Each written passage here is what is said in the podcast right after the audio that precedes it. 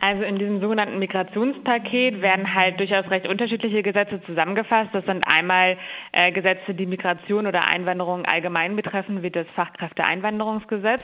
Aber es gibt eben auch eine Vielzahl an Gesetzen, die sich spezifisch auf Asylsuchende, auf abgelehnte Asylsuchende, geduldete Menschen beziehen, aber auch auf anerkannte Flüchtlinge, darunter das geordnete Rückkehrgesetz, was wir eben Hau-Abgesatz nennen, weil es eben nicht nach äh, irgendwie, es ist kein nettes Gesetz, ja, wie es so klingt, wenn man das geordnetes Rückkehrgesetz nennt, sondern es geht eben um ganz krasse Rechtseinschränkungen. Also es geht um eine massive Ausweitung der Abschiebungshaft, es geht um die Einführung einer neuen prekären oder einer noch prekäreren Duldung, ja, also nochmal unterhalb dem jetzt bestehenden Duldungsstatus liegt.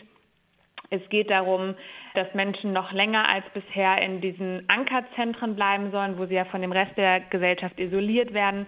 Es geht auch darum, dass Kürzungen im Asylbewerberleistungsgesetz vorgenommen werden, die nach unserer Meinung eindeutig verfassungswidrig sind. Selbst die FDP hat im April diese Vorlage, die vom Innenministerium kam, kritisiert. Es wurden auch viele Dinge umgeschrieben in der Zwischenzeit. Was für Verschärfungen kamen denn nun am Montag hinzu? Ihr von Pro Asyl habt ja selber bei der Anhörung auch Vorschläge vorgetragen. Was ist da genau passiert? Genau, am Montag fanden im Bundestag gleich fünf verschiedene Anhörungen in zwei Ausschüssen statt was wir eh schon kritisch sehen, weil eine so kurze oder ein so vollgepackter Tag erlaubt es ja dann auch den Abgeordneten eigentlich gar nicht wirklich, sich dann intensiv damit auseinanderzusetzen, was, den, was von den Sachverständigen gesagt wurde. Und das ist ja der eigentliche Sinn einer Sachverständigenanhörung, sonst muss man sie ja gar nicht erst machen. Und besonders brisant ist, dass anscheinend schon während diese Anhörungen gelaufen sind, die Änderungsanträge der Regierungsfraktion fertiggestellt wurden, wo man dann ja auch sieht, dass im Endeffekt das, was in den Sachverständigenanhörungen gesagt wurde, gar nicht mehr berücksichtigt wurde denn die wurden dann schon quasi gleich im Anschluss an die letzte Sachverständigenanhörung veröffentlicht. Und da geht es schon um durchaus weitreichende Änderungen. Also einmal diese längere Aufenthaltsdauer in Ankerzentren und anderen Erstaufnahmeeinrichtungen von bundesweit normalerweise bis zu sechs Monate auf 18 Monate, also auf anderthalb Jahre. Das ist quasi jetzt erst am Dienstag reingekommen. Und eine andere Verschärfung ist noch eine erleichterte Anwendung des sogenannten Ausreisegewahrsams. Das ist eigentlich eine Inhaftierung für 14 Tage. Und die soll jetzt schon möglich sein, unabhängig davon, ob man eigentlich ein Anzeichen dafür zeigt, dass man untertauchen will, sich also der Abschiebung entziehen will, sondern allein nach einem bestimmten Fristablauf können oder sollen diese Personen pauschal in Haft genommen werden können. Vielleicht bleiben wir beim Thema Haft. Unter welchen Bedingungen können denn Leute ähm, zukünftig in Abschiebehaft kommen, wenn jetzt dieses Gesetz vor dem Bundestag am Freitag verabschiedet wird? Diese Bedingungen wurden jetzt mit dem sogenannten geordneten Rückkehrgesetz eben stark ausgeweitet. Ähm, es ist eine Art Kriterienkatalog geschaffen, der zwar in der Rechtstheorie natürlich nicht einfach, ah, wir haben ein Kriterium, das hacken wir ab, wir stecken die Person in Haft, gelten sollte, aber in der Praxis wissen wir, dass das natürlich teilweise schon dann so gehandhabt wird und da sind ähm, eben auch Kriterien drin, die eigentlich auf fast alle Leute zutreffen können. Also zum Beispiel sind da so Kriterien wie, oh, die Person hat einen erheblichen Geldbetrag aufgewendet, um nach Deutschland zu kommen. Naja, es ist nun mal so, dass die meisten Leute schon von weiter weg nach Deutschland fliehen. Das heißt, es ist auch logisch, dass sie da relativ viel Geld zahlen müssen oder dass sie eben ähm, bestimmte Mitwirkungspflichten nicht nachgekommen sind ja, genau. Also so ganz pauschale Sachen, wo wir eben schon die Gefahr sehen, dass es dazu führt, dass halt relativ viele Leute auch in Haft genommen werden können. Und das ist ja auch das erklärte Ziel durchaus der Bundesregierung, denn sie wollen ja jetzt auch die Abschiebungshaft nicht nur in speziellen Einrichtungen für die Abschiebungshaft durchführen, sondern in ganz regulären Gefängnissen. Und das verstößt auch gegen geltendes EU-Recht, wo eben klar vorgeschrieben ist, dass man Abschiebungshäftlinge von Strafgefangenen trennen muss, weil die Abschiebungshaft eben keine Bestrafung ist. Das sind ja keine Menschen, die irgendeine Strafe begangen haben, sondern das Einzige, was man ihnen vorwerfen kann, ist, dass sie länger in Deutschland geblieben sind, als sie eigentlich dürfen. Jetzt haben wir über die Abschiebehaft konkret gesprochen, aber es werden auch Verschärfungen bezüglich der Ankerzentren vorgenommen. In diesen Zentren oder Lagern vielleicht eher herrschen auch Bedingungen, die an Haft nahe kommen. Da soll nun die Isolierung von sechs auf 18 Monate erhöht werden, aber die Zeit, die Menschen in diesen Zentren verbringen, wird ja sowieso oft äh, überschritten. Was kannst du uns zu diesen Ankerzentren sagen? Die Situation bei den Ankerzentren ist tatsächlich ein bisschen komplex, weil wir da einmal sowohl Bundesrecht als auch Landesrecht haben. Und bundesweit e, war es eben so, dass eigentlich sozusagen die reguläre Aufenthaltszeit in jeder Aufnahmeeinrichtung nicht länger als sechs Monate sein sollte. Aber es war schon immer per Gesetz möglich, dass die Länder dies auf bis zu 24 Monate, also zwei Jahre ausweiten. Und das hat Bayern zum Beispiel bei den dortigen Ankerzentren jetzt auch schon die ganze Zeit gemacht. Aber selbst da hört man, dass die Leute selbst länger als diese 24 Monate da bleiben. Jetzt soll quasi bundesweit die maximale Aufenthaltsdauer auf anderthalb Jahre ausgeweitet werden. Und da befürchten wir natürlich schon, dass dann eben diese langfristige Isolierung in großen Zentren weit ab von äh, größeren Städten dann doch eben gängige Praxis wird. Und was man halt auch sehen muss, dass gleichzeitig weitere Verschärfungen damit einhergehen. Also einmal wird außerdem der Bezug von normalen Sozialleistungen, also nicht mehr nach dem Asylbewerberleistungsgesetz, das soll, ist eigentlich bislang nach 15 Monaten regulär der Fall. Das wird jetzt auch auf 18 Monate ausgeweitet, wird also genau an diese Verlängerung der maximalen Aufenthaltsdauer in Ankerzentren angepasst. Außerdem hat das auch Auswirkungen auf das Beschäftigungsverbot, weil man eigentlich, während man in einer Aufnahmeeinrichtung ist, pauschal eigentlich meistens keine Beschäftigungserlaubnis hat. Da wird das jetzt Gesetz so geändert, dass es nach neun Monaten die Person eine Beschäftigungserlaubnis bekommen kann. Das ist einfach auch europarechtlich vorgeschrieben. Also da könnte die Bundesregierung jetzt gar nicht sagen, während 18 Monaten darf die Person pauschal nicht arbeiten, weil sie im Ankerzentrum sitzt. Im Ankerzentrum sitzen die Leute ja oft auch fernab von der Gesellschaft, werden eben, wie schon gesagt, isoliert. Wie sieht es denn aus? Sind die über ihre Rechte dort überhaupt genug informiert? Haben sie einen Zugang zu einem rechtlichen Beistand?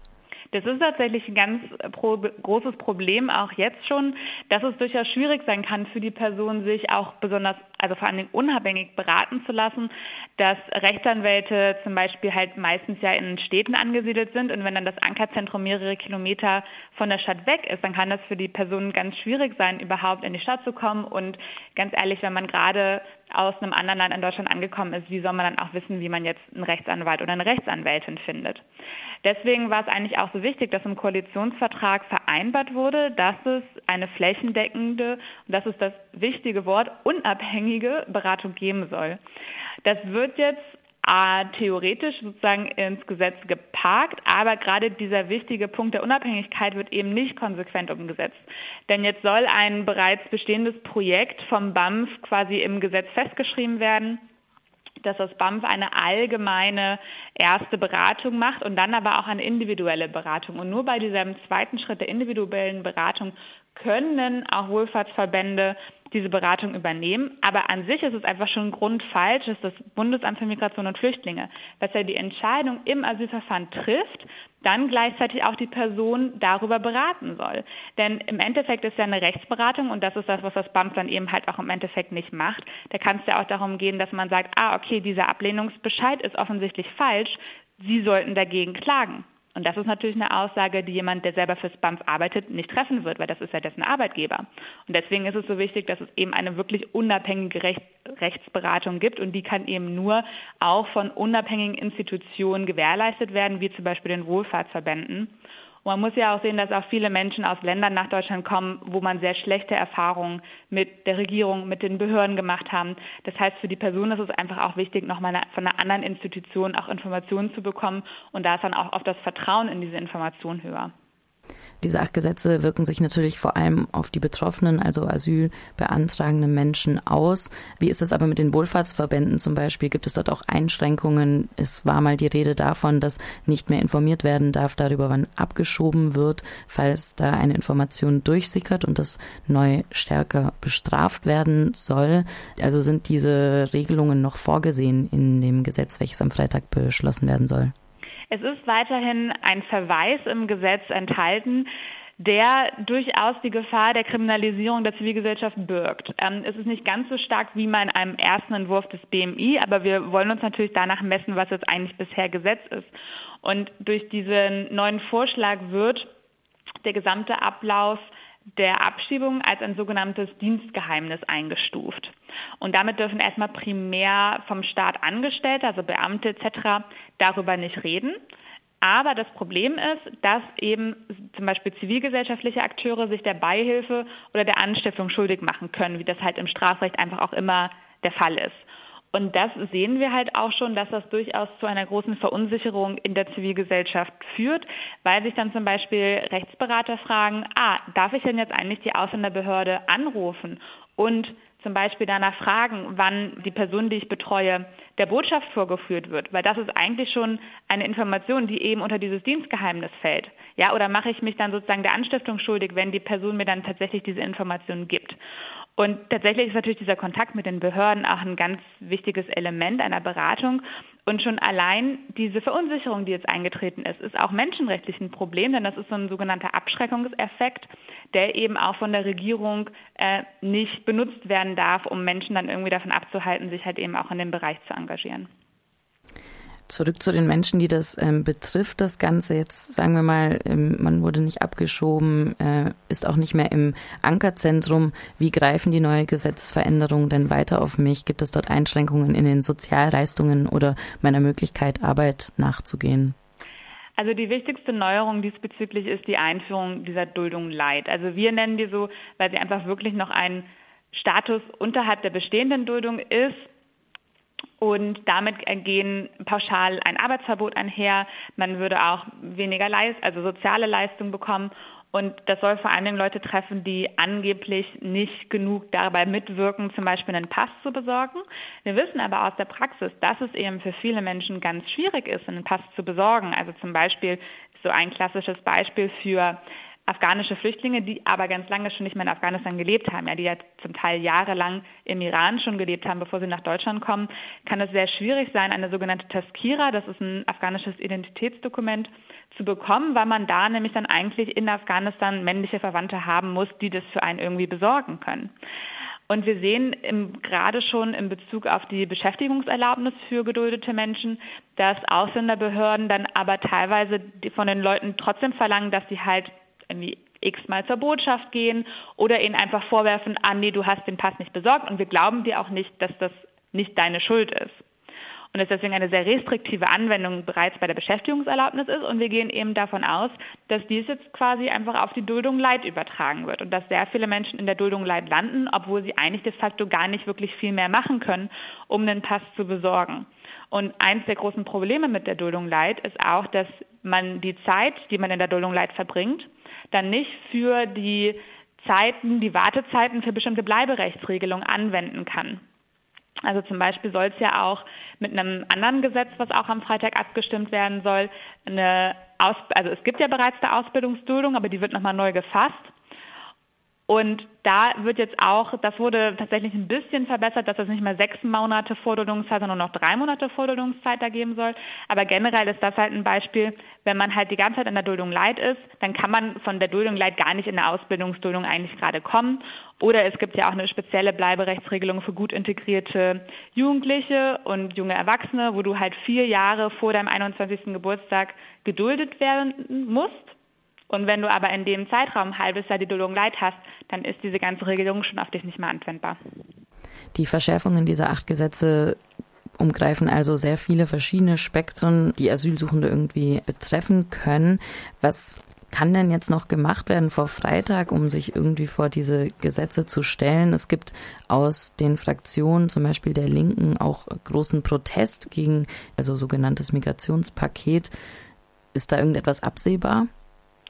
Also leider haben wir jetzt gerade bei dem Gesetz beobachtet, dass es wirklich auf eine ganz harte Art durchgezockt wurde von den Regierungsfraktionen. Also für uns sind natürlich die Inhalte das Entscheidende, aber auch das Verfahren ist wirklich extrem problematisch gewesen. Also wie gesagt, wurden halt am Montag die Sachverständigenanhörungen durchgeführt. Dann werden danach noch umfassende und wirklich eingreifende Änderungsanträge vorgelegt, die also auch gar nicht mehr sozusagen im parlamentarischen Verfahren auf eine Art noch besprochen werden können oder wo nochmal Sachverstand eingeholt wird, bevor sie dann zur Abstimmung gelegt werden.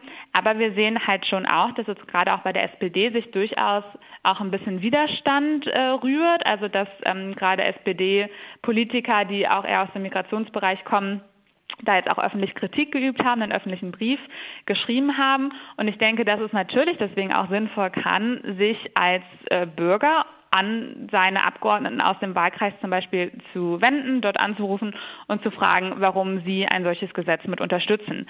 Denn nur wenn Politiker auch den Druck von ihren Wählern merken, sind sie vielleicht auch nochmal dazu angeregt, ähm, ihre eigene Abstimmung zu überdenken. Denn tatsächlich sind einige der Gesetze und darunter eben dieses sogenannte geordnete Rückkehrgesetz oder Hau-ab-Gesetz, aber auch das Gesetz über diese neuen Ausbildungs- und Beschäftigungsduldung, das sind namentliche Abstimmungen am Freitag. Also man kann tatsächlich auch sehen, wie dann die Abgeordneten aus dem eigenen Wahlkreis ähm, am Freitag dann abgestimmt haben.